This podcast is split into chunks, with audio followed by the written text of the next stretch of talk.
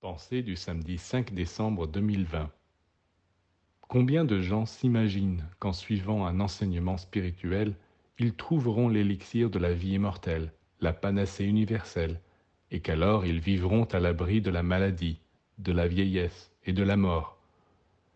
Malheureusement, ce sont des illusions.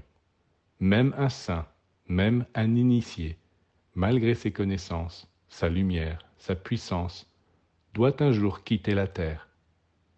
Ce n'est pas parce qu'on est dans la lumière qu'on ne doit jamais mourir. La lumière est une chose, la longévité est une autre.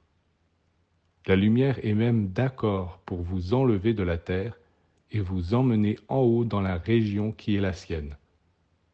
Elle dit, Mon vieux, pourquoi veux-tu rester tellement longtemps dans cet endroit obscur? Moi je suis pur, viens ici vivre avec moi. Et oui, c'est la lumière souvent qui attire les humains dans l'autre monde.